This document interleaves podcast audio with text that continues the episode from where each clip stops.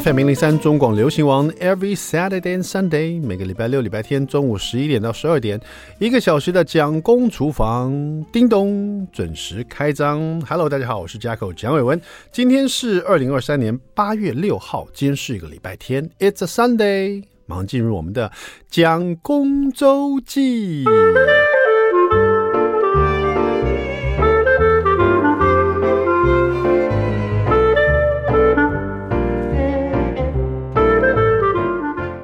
你说，如果突然丧失嗅觉，就是什么东西闻不到的话，而且是完全闻不到任何东西了，到底有什么好处呢？其实当然有坏处，也有好处了。凡事都是这样子，一体两面嘛，不可能只有一个面相啊，不是说完全都没有好处哈。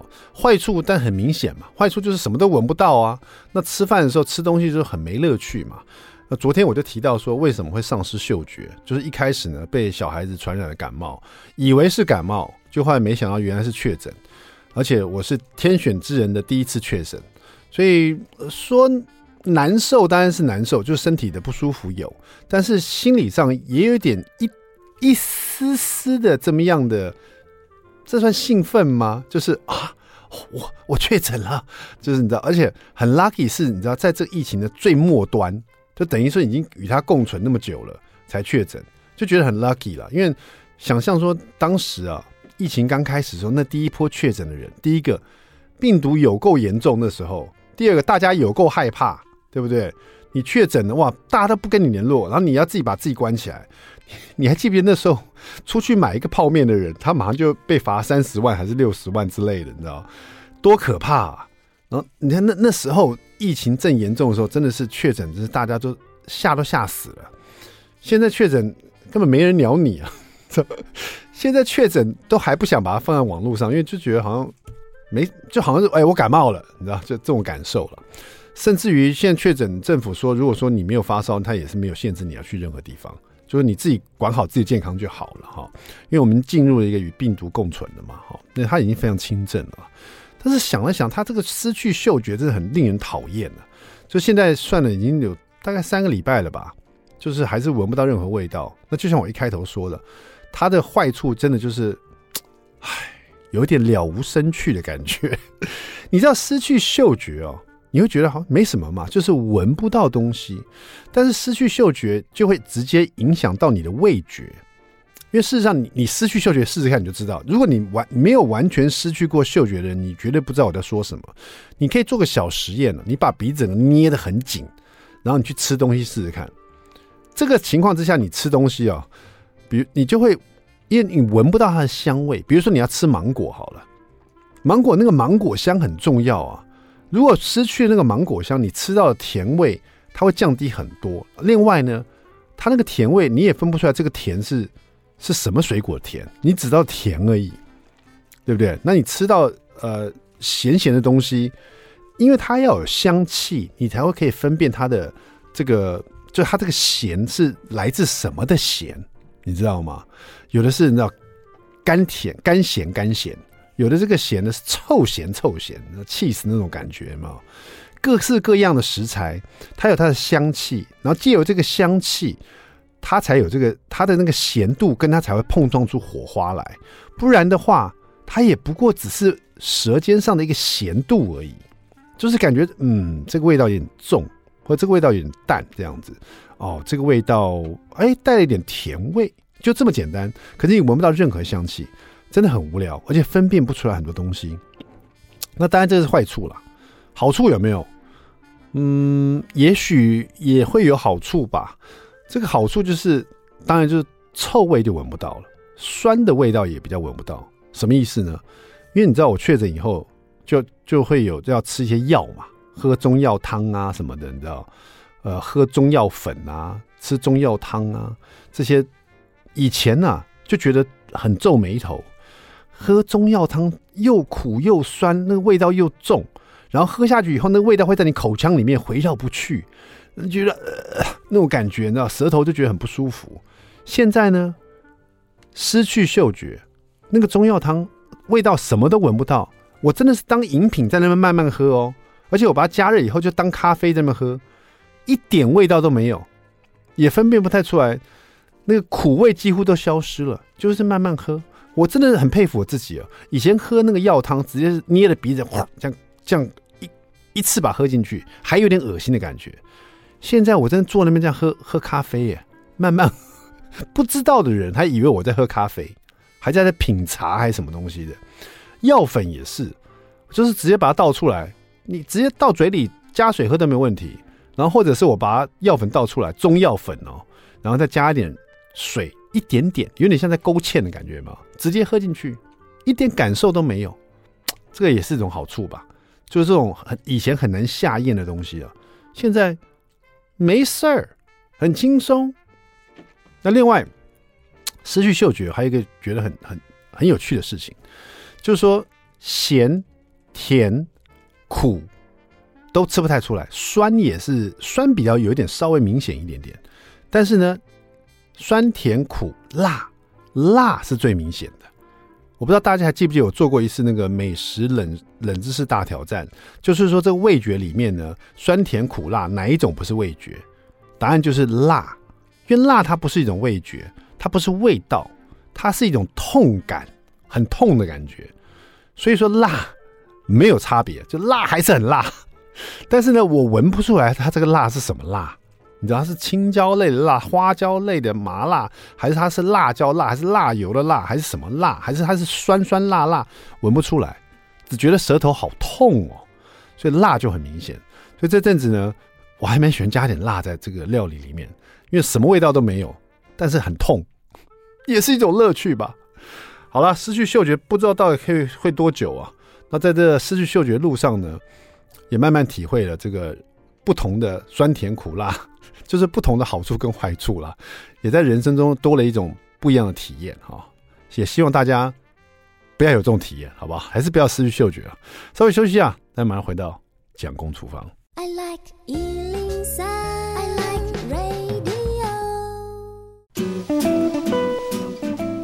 FM 零零三中广流行网蒋公厨房，We're back，我们回来了。第二段第一个单元，蒋公来说菜。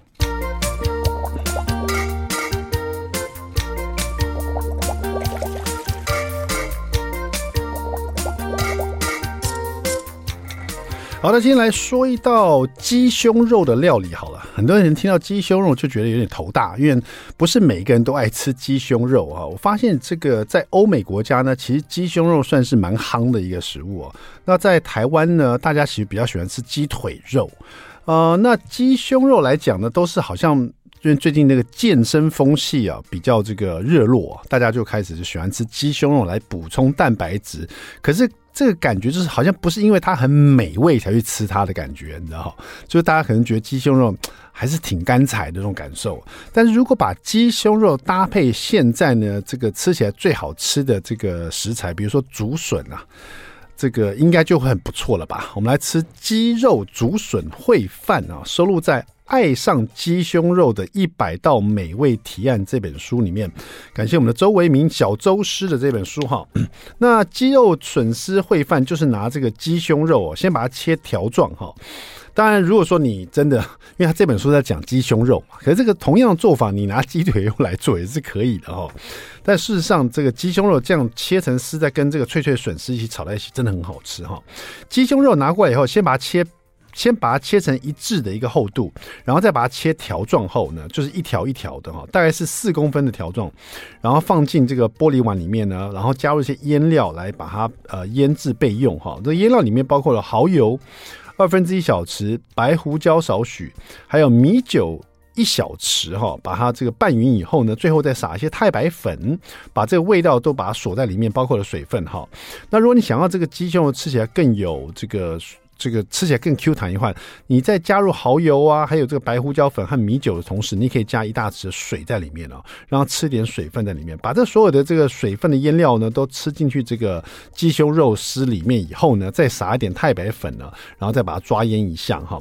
那最后呢，我会再淋一点油在上面，待会在炒的时候比较容易把它炒散哈。那就把它放到旁边去。那另外呢，这边的笋丝呢，你可以用现在外面这个买卖的这个任何的笋来切。片，然后再把它切丝。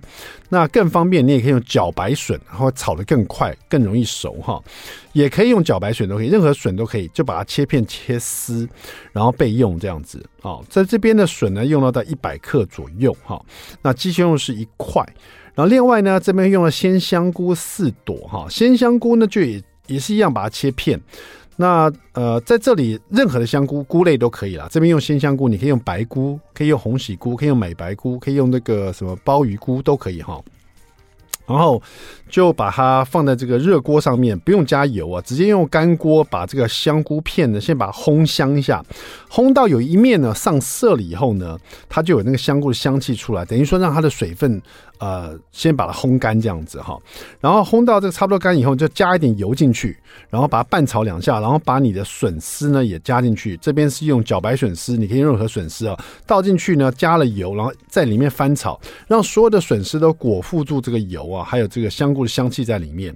然后最后呢，倒入这个呃，这边呢，它特别加了一个秘密武器哦，这边的小周师啊，放了一点猪呃，这是牛肉干呐、我们在外面吃的那种零嘴牛肉干呢，它也把它切丝啊，因为牛肉干有很重的味道跟调味嘛，哈，在这里用到大概三十克的牛肉干，就是我们吃的零嘴大概一块牛肉干，然后也是把它切成像笋丝这样的细状，哈，等于说在锅子里面炒烘干了香菇以后，加了油，把茭白笋也炒了一会，炒香了以后呢，就把这个牛肉干丝也加进去，牛肉干丝一加进去以后呢，稍微拌炒一下，就可以再放入。这个蚝油一大呃一大匙半，然后再加上一小匙糖，然后黑胡椒撒一点，然后在这里面拌炒，然后把这个味道把它炒匀一点点，最后呢加入一点这个太白粉水去勾芡。那在这里面，因为你的牛肉干放进去以后啊，这里面还会再一起倒入一些爆香料，比如说蒜末一大匙，辣椒一条，然后把它切片啊，也把它倒进去，在这里面跟牛肉干一起。放入，然后一起跟香菇啊，还有你的笋丝一起把它炒香。炒香了以后呢，这这里面就比较稍微干一点点嘛，哈。然后这时候你倒了这个，看我刚刚讲，蚝油一点五匙啊，糖一小匙啊，黑胡椒粉啊，然后在最后再倒一些米酒和太白粉水哦，加一点勾芡在这里面。最后，因为这个勾芡是要做烩饭的，所以你要倒点水分在里面，大概一百 CC 左右哈。然后太白粉水再进去，这一百 CC 的水倒进去以后，把所有的食材呢味道都。稍微做均均匀，把它煮熟，然后最后加点太白粉水勾芡，然后再把刚刚的这个鸡胸肉切丝的，最后把它倒倒进去。所以鸡胸肉是不是在前面炒香？是在后面呢？在这水里面呢，煮滚的水勾好芡的水，在这里面把它拌匀一下，就把它拌熟了哈。大概一分钟以内哦，就可以把这个鸡胸肉丝在这个勾好芡的这个。烩汁里面把它煮熟哈，最后就把这整个鸡肉丝和笋丝还有牛肉干丝的这个烩料一起把它倒在白饭上面，你的鸡肉笋丝烩饭就完成了哈。爱上鸡胸肉的一百道美味提案呢，周维明老师小周师的这个巧思啊，在这里面呢，因为有人觉得说笋这个呃鸡肉丝吃起来。索然无味，有时候，可是它加了这个牛肉干丝在里面呢，突然就会有一个强烈的味道，就让你在这个炎炎夏日呢，吃的笋丝里面脆脆的口感，再加上这个牛肉干丝很浓烈的味道，然后拌着你的鸡胸肉的优质蛋白质啊，在家里试试看喽。好的，那么休息一下，待会马上回到蒋公厨房。I like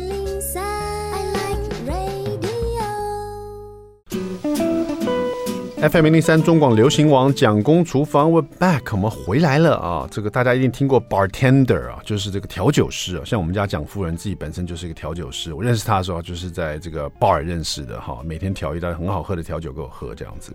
那这个娶一个调酒师回家最大的问题是我都没有办法出去喝任何的调酒，因为每次出门跟朋友去小酌两杯，他说：“哎，去哪里？”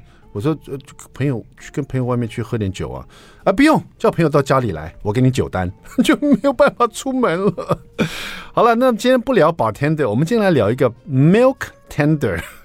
就是用牛奶来当调酒啊，呃，应该是用用牛奶来调任何的饮品啊。这本书非常聚焦在奶香调饮全书哈。我们来介绍我们今天的老师徐维新信啊，维新老师你好，是你好，主持人好，听众朋友大家好。是，这不是你第一本书，上一本书是一喝上瘾冷饮 bar 啊。是的，因为你自己本身是很厉害的调酒师啊，所以说其实各式各样调调酒都会做哈。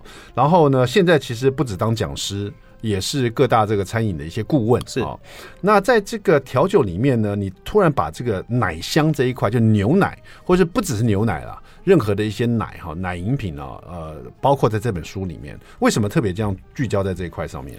对，因为其实呃，牛奶这个东西，其实就像我书前面说，我们从一万年前可能原始人他们就开始有喝奶的这样子的一个生活的习惯，对，饱足嘛。那其实到呃，近年来，那从牛奶，那又有羊奶，甚至植物奶的这些流行，嗯，对，所以我们就觉得，哎、欸，奶的这个。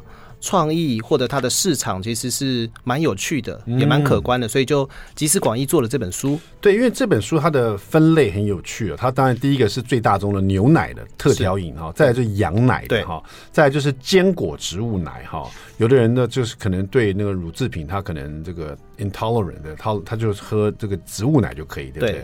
然后再来是米奶。对啊，米奶这个这是不是台湾比较特色的东西？其实米奶在我们嗯，也许很多人每天的餐桌上都有。就是米奶是咪咪对不对 啊？就是它是用花生吗？其实我们不加花生，用白米饭或者是糙米饭都可以做这个。就是米的这代表就是说都可以，都可以。米奶哈，对。再来是小朋友最爱喝的豆奶，对啊。再来就是椰奶哈，对，这比较异国风味的感觉，热这个是热带岛屿的感觉哈。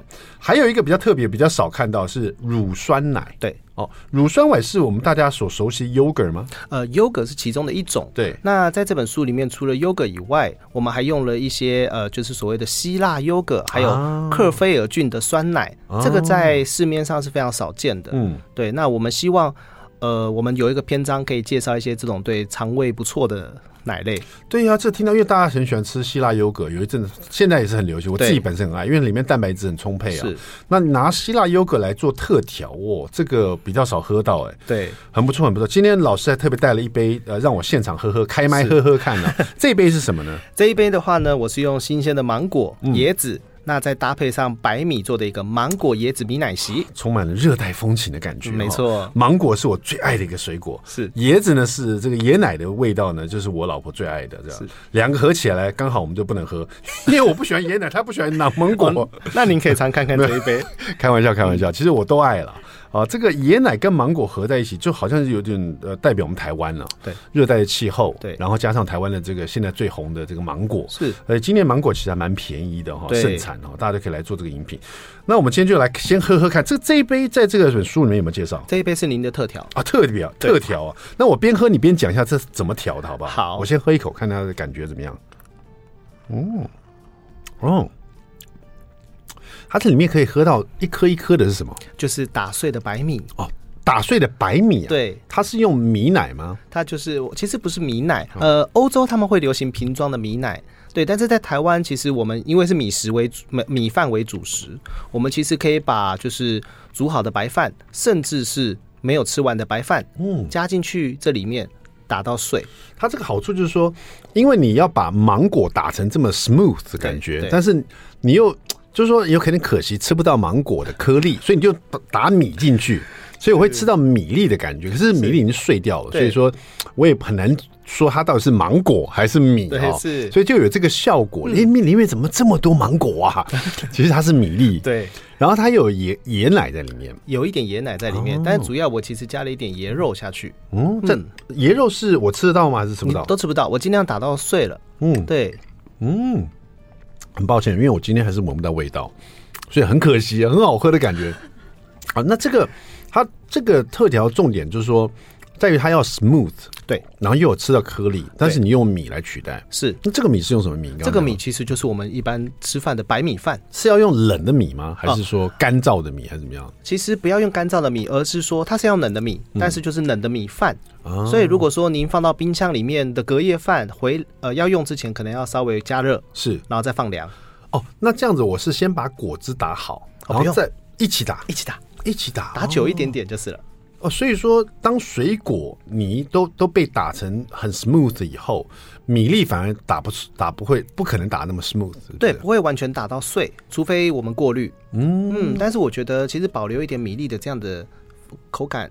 那我觉得其实是好喝的，而且是还可以稍微蠕动一下。这是个小撇步哎，以后打任何果汁就加一点米进去。对，甚至小小姐也可以当做代餐的食物。对，然后再加里面去，它它有更有口感的感觉。对，这个是蛮有创意。那这样打的话，这个米大概跟其他的果水果的比例啊，大概要怎么抓呢？哦，通常如果是您这一杯，我差不多是抓在一比四左右。嗯，呃，也就是白米饭一份。是。那其他的什么水果一体，我们就抓到四四份。对，那这里面也许你也还可以包含一些冰块。嗯，嗯，所以说。冰块会是另外的分量，冰块呃，您可以含在里面，也可以当做另外的分量。那、嗯、但是加了冰块会变得有点雪泥的口感。哦，哎、所以说这是基本款，对。哦。大家喝习惯以后，不管你今天你我是今天是用芒果跟椰奶嘛，对对，对，我们可以也可以用芭辣，芭乐可以，我们可以用其他的台湾啊，台湾水果太多太多，西瓜也可以，西瓜西瓜也可以加米粒，也也可以的。哦，这个蛮特别，哎、嗯，加、欸、加米粒进去，把它打一起打，对，增加了口感。以前从没想过，是这个是这是你什么时候突然有这种想法加米进去？其实呃，就是欧洲很流行喝所谓的 rice milk，可是他们就是瓶装的，像我们的牛奶一样，然后也过滤的很干净。那我觉得。我觉得应该没有这么这么难，嗯，我就拿白米饭试看看，结果一试我们就成功了。哎、欸，这个不错。那把这个白米饭放进一起打，在这本书里面有这要在其他的果呃饮品里面用到吗？有有有，比如说哪一道？呃，我们其实，在有一个篇章是米奶的后面的篇章，哦、对，我们就做了好多道的。对，哦、所以米奶的话，里面就不只用米奶、嗯、米粒以外，你在里面也特别打了一些这些对米粒进去对。对，其他的材料也都可以搭配。看一下哈，凤梨薄荷米奶昔。奶昔跟我们喝的普通饮品不一样，就是说你刚刚说加冰块去打，它会变比较奶昔啊。这是的，对。哦，所以说只要看到奶昔的东西，就是有加冰块去打。对，对、嗯、，OK，好。对，但是我们让它的口感比较像是雪泥或思乐冰这个，对这个感觉。哇，在家自己可以做湿乐冰，好爽哦、啊。对，那我们也用不同的米饭去做，樱桃呃草莓樱花米奶昔，咸蛋面茶米奶昔。蓝莓焦焦米奶昔、蜜桃焦糖米奶昔、斑斓芋头米奶昔、花生蜜豆紫米奶、雪花娘石谷米奶、男爵葡萄石谷米奶。为什么这道产品可以说它是男爵？对，因为我们在这里面我们用的是黑色的葡萄，嗯，对，那再加上石谷米，那我们还让它它喝起来的味道有一点点的伯爵香哦，嗯，所以我就取了一个男爵，哦，就是。对，就是为什么会有这个取法，这个原因就是对。那它当然看起来也是颜色蛮帅气的。那雪花娘是为什么呢？雪花娘我们在里面加了呃酒酿，嗯，对。那酒酿呃有一个漂亮的名字，就叫雪花酿，是对，所以我就用雪花来当它的名字。芝麻奶酒糙米奶，还有这个纯枫糖米奶昔，是四季春茶霜紫米奶，还有丰收五谷糙米奶。我现在念的这几道听起来很丰富、很有创意的这个奶昔啊，或者这个饮品呢，都只是它的第四章节的米奶特调饮啊。这本书也太丰富了哈！带回来我们的奶香调饮全书哦，跟着我们的信老师啊，别走开。回来还有我们的美食冷知识大挑战，看我们的信老师可不可以过这一关哈！马上回到蒋公厨房，别走开。I like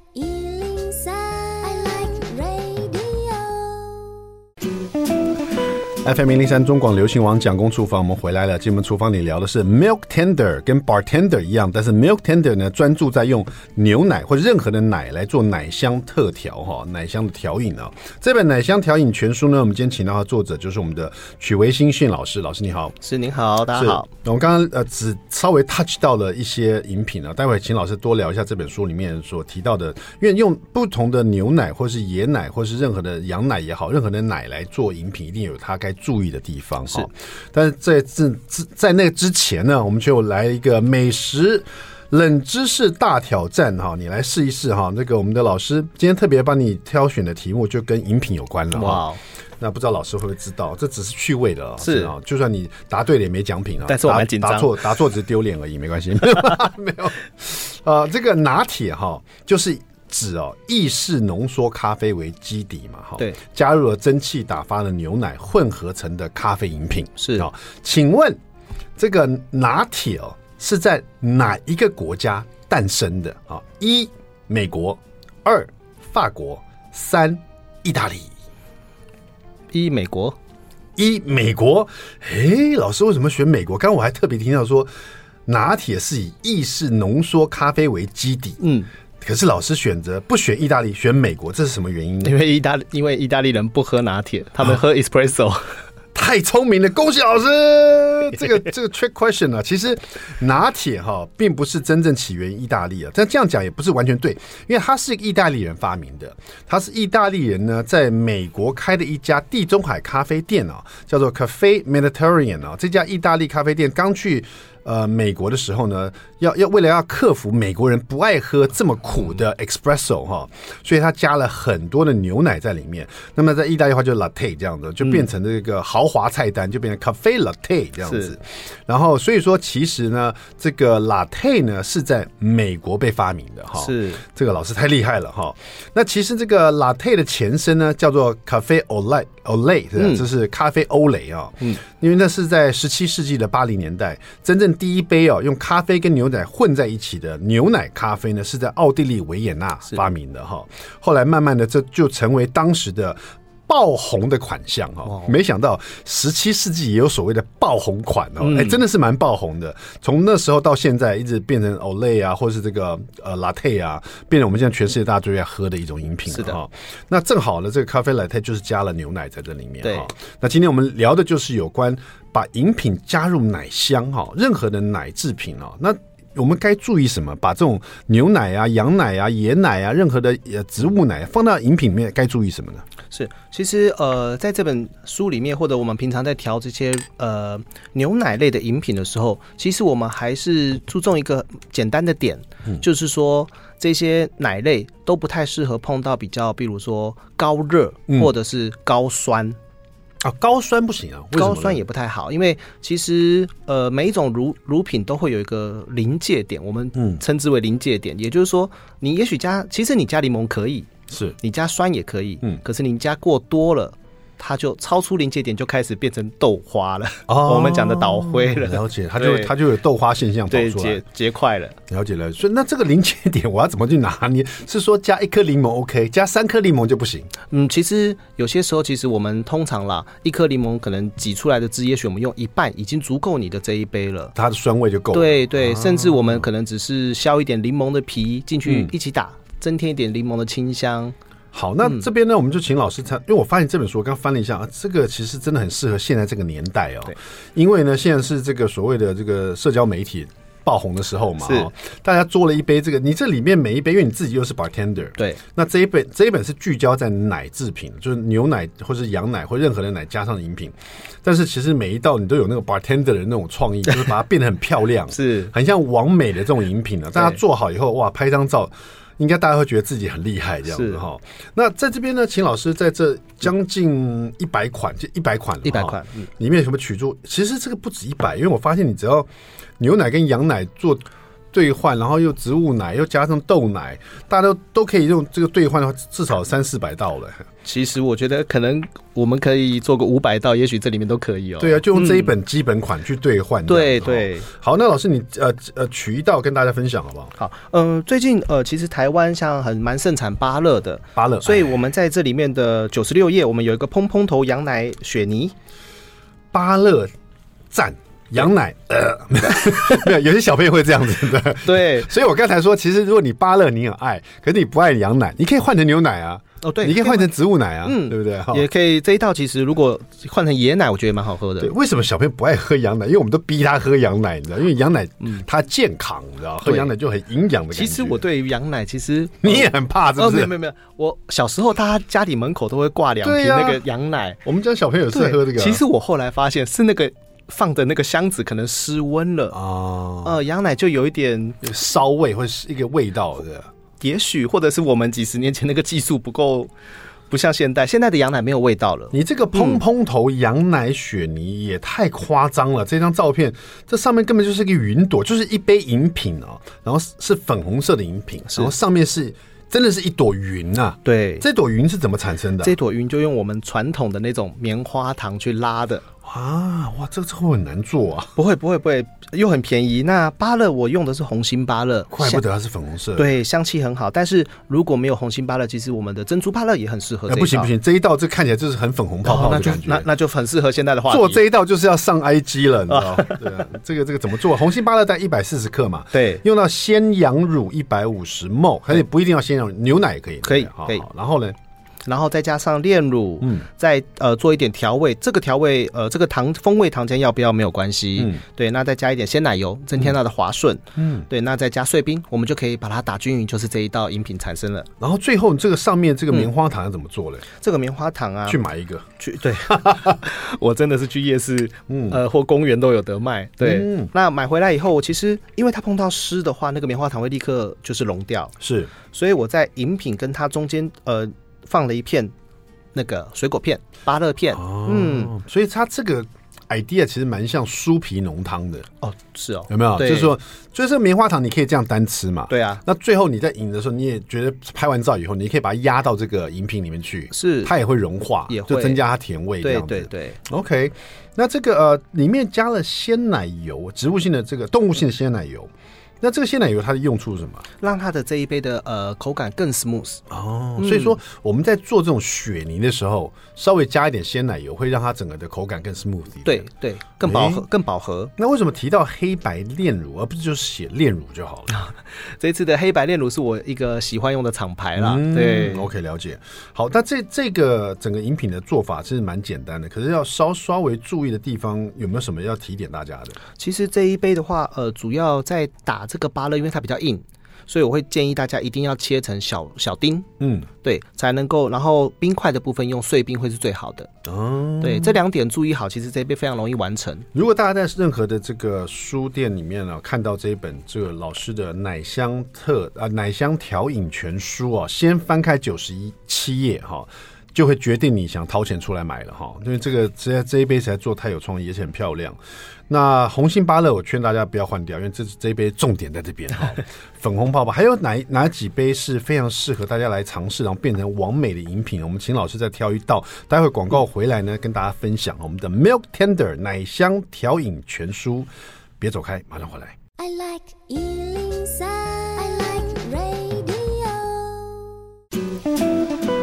FM 零零三中广流行网蒋公厨房，我们回来了。你喜欢喝牛奶、羊奶，还是植物奶，或者是米奶，还是豆奶，还是椰奶，还是乳酸奶呢？这一本书啊，通通都有啊，把奶香跟调饮呢放在一起，它是一个奶香调饮全书。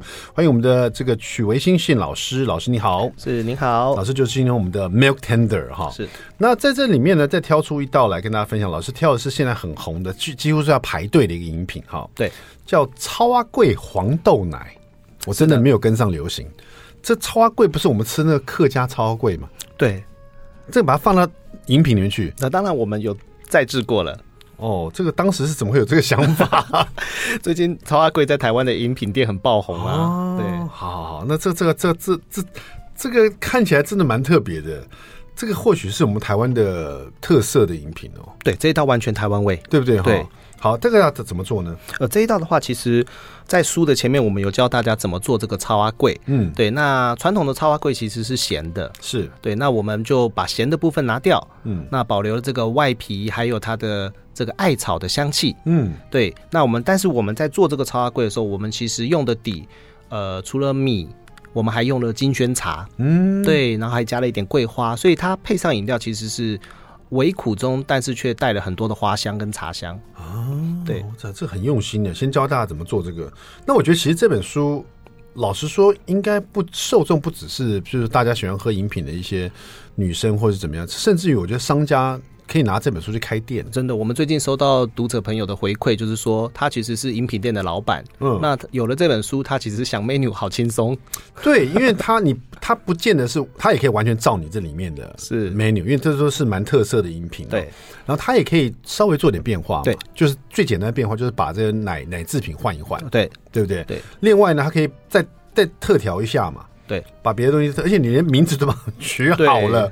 你说这个什么雪花娘石谷米奶，就男爵葡萄石谷米奶，这都很很适合来开店的。对，直接都可以用。所以咖啡厅啊、手摇饮店，甚至是餐饮的教学，学生都可以拿来参考。甚至我觉得大大家只要翻开，比如说第一百六十三页，这个雪顶抹茶豌豆奶哦。老师，整个的那个杯子的使用方式，你第一个这个玻璃杯，你就挑了很像富士山的一个，它是富士山，对，很像山形的一个杯子。是的，像这种山形杯，通常我我感觉是拿来喝 whisky 之类的哈。嗯，然后你可以你拿来做这个特调，因为下面是比较像呃绿色的抹茶，对，上面去是白色的，像那个奶泡的感觉，对对？对，所以整个就像一个富士山一样，对。这个根本就是拿来开店的镇店之宝啊！我觉得，对，我们都想说帮读者朋友们都设计进去了，大家用起来就很方便，太适合了哈。剩下最后那么一点时间，请老师再做最后强力特销一下这本书为什么适合大家带回家？是这本书啊，因为是台湾的第一本，那我们结合了从牛奶、羊奶一路到这个乳酸奶、椰奶，还有最流行的植物奶，那所设计出来的一百款的奶类的饮品，所以呃。除了我们结合了调酒的技术，我们还结合了一些呃美呃美感，嗯、甚至是对，甚至是很多的配料跟一些创意在里面，嗯、大家都可以从中去获取自己所需要的那一份灵感。好，谢谢我们的许维新新老师，也特别谢谢我们这每次都出一百以上的日日幸福出版社。好，好的，谢谢我们蒋公厨房，下次见喽，拜拜，谢谢大家，拜拜。